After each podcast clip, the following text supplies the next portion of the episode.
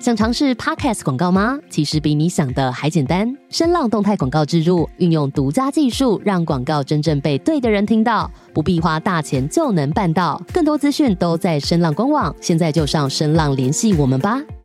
艾美奖的粉丝们，你们有在外面租屋吗？各位在外租屋的听众朋友们有福喽！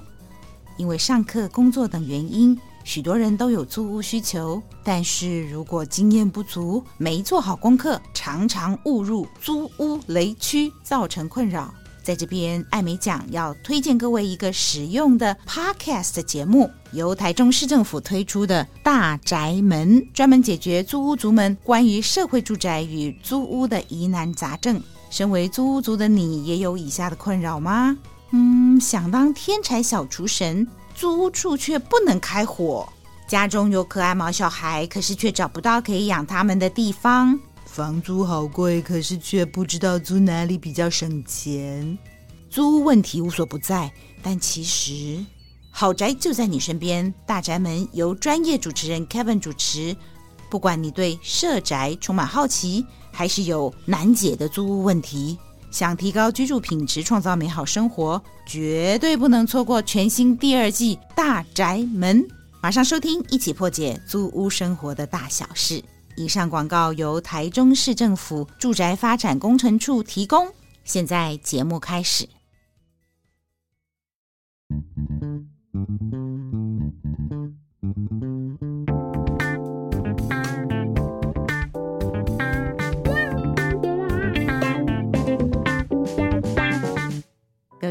大家好，欢迎收听艾美奖，我是主持人艾美奖。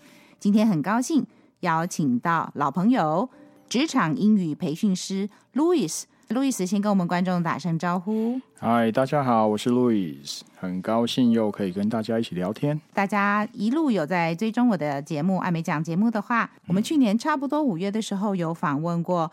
Louis 那一集，我们讲了很多有关于职场英语培训师这个行业。哎，Louis，一年过去了耶，这一年你都好吗？其实还不错，因为工作一直还是很忙碌。那当然，今年我多花一些时间陪自己的儿子，因为我儿子三岁了嘛，今年满三岁。那我觉得应该要多花一点时间陪他。那所以就是很单纯，就是工作。教课，然后陪小孩。我有注意到越来越忙了哦，因为我看你行程满档。今天也是要请来跟我们分享一下你这一年有一些特别的、值得出来跟我们分享的英语的培训师的案例、一些经验。嗯、那另外我也看到你常带你的儿子出去玩，三岁最好玩的时候，我觉得小孩子小小的时候真的很有趣、很好玩。每天看着他学习。去年你来的时候小孩还比较小，现在可能更会趴趴走了嘛，哈。对对。哦，所以 更叛逆了，更叛逆了。哎，那你有刻意的腾出时间来陪小孩吗？会会会，呃，其实呢，也就是呃一个意外的收获啦。因为疫情的关系，我们很多课程都要转成线上嘛，那所以大部分时间在家里工作。在家里工作的时候，但我我会刻意每个礼拜至少播出个四到五个早上，就只是陪着我儿子，可能出去外面运动啊，或者是陪着他阅读。嗯，这一年以来，我们在这个线上课程，因为我们 Louis 是英语培训师，这个线上课程今年的趋势怎么样？我自己个人的经验，大家其实在，在在坊间也可以看到，啊、越来越多的线上预录课程，预录的英语课程越来越丰富嘛，学习资源越来越多。那当然，我自己个人还是专注在协助职场人士，我会遇到越来越多的职场人士，然后希望我。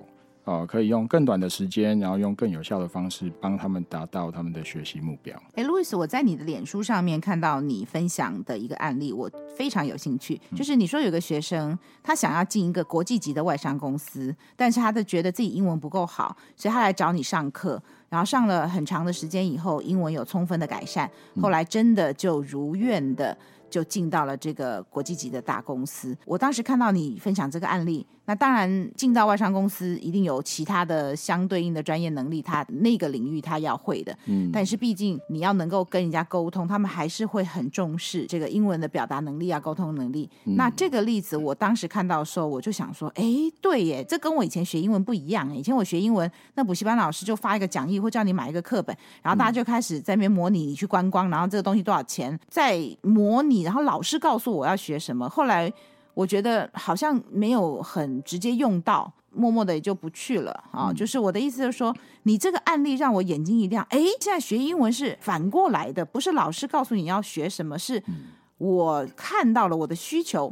我有这个英语的需求，哦，我现在还达不到，也许就是过几天下礼拜要简报，然后我简报的英文还不够好。哎，跟我们讲一下，是不是有这样的一个趋势啊？对，这个学员其实算是对我来说挑战性蛮高的一个学员。呃，首先他的职业，他的专业是跟 AI 有关，他他主要是 AI 的城市设计师。嗯，那这在我的专业领域之外，那他一年多前来找我的时候，我其实对这一方面完全没有涉猎。那当然在呃讨论之后，比较理解他的需求。第一个，他希望可以有自信的用英文可以表达他的想法。他当然有非常丰富的专业知识，但是其实这位学员他非常认真，但是他连用中文表达都不够有自信，嗯，对，所以我们其实一开始是要培养他的自信，然后但另外一方面，为了要符合他的专业上的知识需求，我们，呃，我自己就刻意去找了一些比较不属于课本的教材，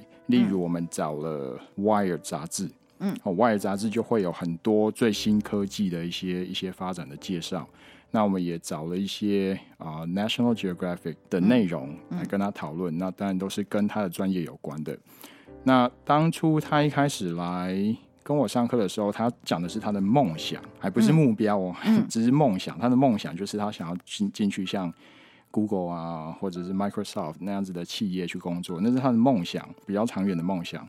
那我们在上课的过程当中，我慢慢的发现说，他的表达越来越有自信了。但是他在自己的，例如呃，personal branding 上面，还有一些可以需要再加强的。personal branding 把这学英文跟 personal branding 给联系在一起，跟我们多说一些。你怎么样去协助你的学生建立 personal branding？为什么当初会跟这个学员提到这个观念？是因为我会想要协助台湾的职场人士好好的加强英文。某种程度上，就是希望台湾的职场人士有很多的专业，但是希望他们可以被国际看到。要让自己的专业被国际看到的话，当然。你必须要善用两个资源，第一个就是现在大家都会用的 social media，例如 LinkedIn 或者 Instagram、Facebook，这一定要会善用。但是你会善用这些平平台，你必须要用对语言。嗯，那当然现在很多跨国企业还是会以英文为第一优先去确认一下这个员工或者这个人才是不是适合到他们的公司工作。那所以我给了这个学员这些建议，包括怎么样去。调整他 LinkedIn 上面的一些内容，嗯，所以到后来他不是寄履历表，他是被 Headhunter 找到。哦，把自己在网络上这个 social media 上面呈现的方式调整好。嗯，之前我们访问到 应该是你学姐吧？啊、哦，也是我们高特大的优秀毕业生，她有。讲到一句话，就是“花若盛开，蝴蝶自来”。你刚举这个例子，就让我想到了。当然，我们找工作可以是拼命的去寄履历表嘛，这也是一个方法，寄到你想进去的公司。那另外还有一个，你刚刚讲的，你把那网络上的呈现弄好的时候，有时候是雇主啊，或者是 HR 的单位的人会在网络上找到你，然后。反而主动来跟他联系，所以他后来不是他自己去找那个工作，是别人透过 headhunter 来找他，是不是？对对对，而且这个很有趣哦，就是呃，我我们刚刚提到他当初来上课，他其中一个梦想是要想要去 Google 工作嘛，那后来他真的收到 Google 邀请他去面试的邀请函，他真的收到一个 invitation，那当然全部是英文的，嗯，他第一个反应是这会不会是骗人的？啊，对啊，现在真的啊，不管是爱情，不管是投资，嗯，诈骗集团的脚步也追得很快，还有疫情，好像也也成为其中一个骗术啊，就通知你你怎么被框列还是什么啊？Anyway，好，就是呃，小心就对了。对对，那所以他还可以截图啊，让我看一下那个内容啊。那我我看了一下，我觉得哎，真实性是还蛮高的，就嗯，那你就回信啊。那当然稍微给一下建议怎么回信嘛。那后续当然就有跟呃跟那个 HR 有联络上，然后就开始安排后面的他们的面试的过程了。那你有协助他怎么去面试吗？呃，应该是说我们有练习怎么样去回答一些问题。那当然，我觉得在面对工作面试，回答问题是一个最基础的准备嘛。我们那时候还特别请他练习了怎么发问。哎，这些都要训练的嘞。对对对，因为大部分的求职者会习惯有一个标准答案嘛。那呃，网络上其实都找得到一些 common questions 嘛，common job interview questions，嗯，那个都很好练习。嗯，但是嗯，呃，这几年的经验下来，我发现。呃，蛮多 HR 其实会很在意，在面试结束之前，你会不会问问题？那从你的问题里面，其实也可以嗅得到你这一个人的工作态度或者积极度。嗯，你这个让我想到，因为我们毕竟在大学教书，常常会有学生要出国申请学校，会请我们写那个推荐信的嘛。嗯，我都会鼓励学生说，你的自传啦，都不要去范本里面抄，要多一些你自己的故事，要用自己的故事去打动人。嗯，那你刚刚讲到准备面试的过程，其实还是要有个人特色吧，也不要只是把那个课本背起来而已哦。对对对，要我觉得个人特色听起来是比较比较广泛的一个说法。那我会尽可能鼓励他，对于至少对于他自己专业里面的不同议题，要有自己的 insights，嗯，要有自己的一些独特的见解。其实外商或者是跨国企业，他们会很在意的是这一个新进员工能不能带来一些新的 input 到公司里面。嗯，所以只要有新的见解，无所谓对错。但是一定要有自己独特的见解。毕竟每一个专业都非常的专业，就像说你讲他是 AI 人工智慧，嗯，这个不太可能。我们一个英文老师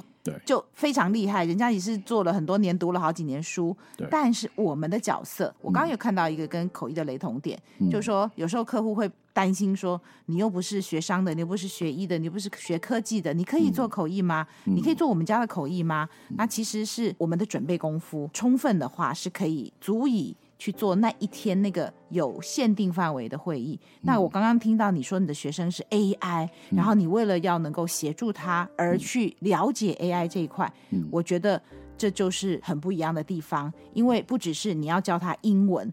毕竟英文是一个途径，是一个工具，它背后要表达的还是有 substance 的东西。譬如说，他 interview，他要带给这个公司 insights，或是让公司觉得你有新的东西，那可能不是你我这个英文老师或口译老师会的。但是当他告诉你他想这样子表达的时候，那本身那个 AI 专业领域的东西是 know how 是他的。对。可是 Louis，你可以协助他怎么样讲得更清楚，对不对？对对，我们的工作其实就是第一个，当然事先工作一定要做好，对学员的专业领域有一定的认识了。那所以当学员在提供或者在分享他的想法的时候，会比较容易理解他要表达的意思，然后再帮他修饰一下，帮他把他要表达的讯息更明确完整的表达出来。听起来是要先有一个目的，对不对？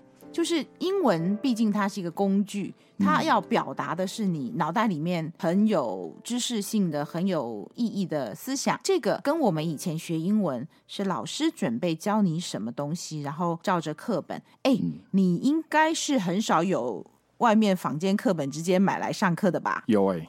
还是有就对了，哪一种？其实哪种情况下？其实各种各种学生都有啦，应该是这么说。我自己当然会特别对于有明确目的的学员或课程，我自己会比较多一点热情。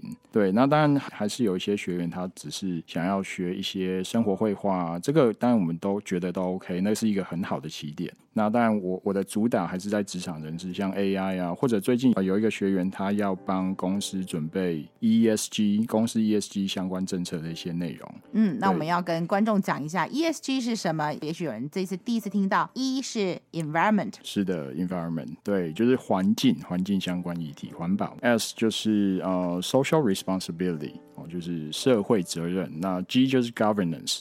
公司治理，嗯，这个字其实我在这一两年的口译蛮常遇到的，因为就像企业社会责任，还有像合规或法规遵从 compliance 哈，这些都是在企业除了本业的生产啊、制造啊、获利这些之外呢，现在越来越重视这一块，所以你也有教到这个主题的英文。我被学员要求啊，啊，怎么说啊？啊，就像 Amy 刚刚有提到这一个 ESG 相关的议题，但在呃很多企业之间是越来越重要的一个议题。那我我学员在工作的这一家科技公司，他们也希望可以在这一方面，他们已经有一个很完整的的一些制度，ESG 的制度，但是他们希望可以把这些内容、这些制度可以用英文表达。让国际的资金来源知道。对，对，你刚刚也讲到一个重点，其实现在企业重视 ESG，当然很多是啊、呃、他自己想这么做，他企业有对社会的一个贡献的角度，但有一些其实是因为在商言商，是他的上游或者是他的他要合作的客户，嗯，要求、嗯、现在其实很多。国际大品牌，嗯，他在选择他的供应商的时候，嗯，会列出很多这一类的社会条款或者是绿色条款。你在劳工的保护方面必须做到哪些事情？嗯，然后环保上面要做到哪一些事情？嗯，要不然的话，这些大品牌会拒绝让你成为他们的供应商或跟他们做企业伙伴。嗯，所以 ESG 之所以在这一两年我常常会听到的原因，就是因为很多企业在研究要怎么做这件事情。你刚。刚刚讲到的，我猜啦啊，嗯、应该就是他应该是一个供应商，然后他要去跟他那个大品牌做事情的时候，他必须要去简报他们公司在 ESG 上面做了哪些事，是吗？对对对，没错。那所以其实综合这两个例子啊，前面那一个是 AI 的工程师，当然这是我专业之外，那。回到 ESG 相关议题的教学内容，这也是我专业之外，所以我觉得我的工作有一个部分跟口译人员很像的，就是可以吸收一些原本不熟悉的专业知识，然后很快的协助客户去帮他们表达出他们要表达的概念或想法。嗯，我同意你的说法，因为我刚刚在听你讲的时候，我也觉得，当我们接到一个案子，那通常都是各方的专业，嗯，那并不表示我们不不能做喽。重点是我们有没有准备？客户有的会希望说，这个口译员你主要是那个领域毕业的。嗯、那当然，我说今天要学个要学英文的话，我直觉会觉得说，好，那我要学商，我就要找那个商业背景出来的英文老师。然后我要学科技，就要科技出来的英文老师。嗯，其实有时候客户或学生他忘了一点，就是教英文，它是一个专业，有英语教学的硕士或博士。也许你找到一个英文很好的专业人士，但是他不一定会教。是，就像口译，有些客户他会认为说，重点要放在你是不是这个背景出身，嗯，那个背景出身一定是加分，一定是很好，但是有一个可能他没有口译技巧，嗯、所以这两者之间都要考虑到。有些客户用过很多专业口译员之后，他会发现说，有没有专业口译技巧，呃，也很重要。嗯、那重点是，如果他不是这个领域出身，这个领域背景。Major 然后他的主修的话，要给口译员充分的时间让他去熟悉，但他可以用准备来克服。你已经跨越说只能教一般英文，你是教专业英文，你好像医学也教嘛，对不对？对，科技也教。我好像也在你脸书上看到也有财经金融业的客户，呃、对不对？有有一个客户是他本身是财务长，但严格来说，我们我会教他怎么样把一些财经相关的专有名词的发音念好。对，就大家的需求不同啊，也有是要整理重点的，有一些是要调整发音的，是是哦，所以反正跟英文有关的，不管是文法、发音、句构，还有包装，嗯、那个 personal branding 品牌建立都做就对了。呃，其实会有这样的发展，其实很单纯，都是因为希望可以多帮到学生一些啦，因为当学生。英文能力已经起来了，但是如果他不会主动的表达自己的话，其实有点可惜嘛，所以我们才会进一步会讨论到 personal branding 这件事。嗯，那有了 personal branding，又延伸到 job interview 那些需求。哎，我最近常常访问一些年轻人，包括我们前面的这个日文的老师，他也提到类似这种 personal branding。那另外还有一位是也是跨界的，就做口译又做音乐的音乐才子，他也讲到 personal branding。哎，你今天又讲，综合这几集真的是不。不同的做事情的角度，嗯，或是 mindset、嗯、心态的改变，嗯哼，你是第三个去讲到 personal branding 的，但是不一样的是。Hiroshi 老师跟 Alex、嗯、这两位，他们是在建立自己的 personal branding。是你协助你的学员、你的学生去用英文做一个整体的规划，建立他的 personal branding。嗯，其实你也建立出了你在教英文这一块你的 personal branding，right？对，这个也是我后来意外的收获，因为说实话，几年前我其实也没有意识到 personal branding 这一个概念。那当然，在协助学员的过程当中，总是会希望帮他们更快的完成他们的需求或任务嘛。慢慢的发现，对，身为一个老师或者所谓的 coach 这个角色，当我们协助学员完成了一些事情的时候，其实同时也就证明了我们有 coaching 的能力。嗯，后来自然而然就发现说，哎，原来只要我们真心诚意的协助学生完成他的任务，自然而然他们就会对我们更多的信任。那我的 personal branding 或者我所谓的 reputation 就慢慢的建立起来，这是一个很自然的过程。对，哎，对呀，我记得啊，就是去年我们的节目推出以后，好像过一阵子之后，你又跟我说，有人听了我们的节目，然后认同你教英文的理念，然后就跟你接触，是吗？呃，是，那个整个过程是这样子。就是一个去年我们谈了我怎么帮一些企业好好的规划他们的课程嘛，针针对他们的需求。那有一家气管顾问公司在北部的气管顾问公司啊、呃，就因为听了那一个节目，然后他们还蛮讶异，同时也蛮认同说，对，其实企业真正需要的是这样子的英文训练，而不是没有方向或者是没有目标的。只是单纯的训练英文口语而已，应该是要有更聚焦的主题。也就因为这样子，他们认同我的理念或者是方向，那进一步跟我联络，找到像路易斯这样子的新的机会，英雄所见略同的伙伴，然后建立。合作关系，这是我做播客很快乐的一件事情。要谢谢老师的邀请。只要有新的想法的时候，都要来上我的节目，让我们的艾美奖的听众都可以受惠哦。好，我每次演讲这几年已经不知道有没有被问了几十次了，嗯、都会问我担不担心口译笔译被机器取代？嗯、那你刚好刚才又提到你的学员里面有 AI 和工程师，是人工智慧，对，嗯，Zoom、Webex 这种线上会议平台，他们都有诉求说将来想要做到，或现在已经。在做的，就你一边开会，它字幕就可以打出来。那将来他们希望可以在开会过程就帮你字幕就翻成另外一种语言。嗯、那请问你的专业是英语教学，英语教学这一块有没有可能也会被机器给取代啊？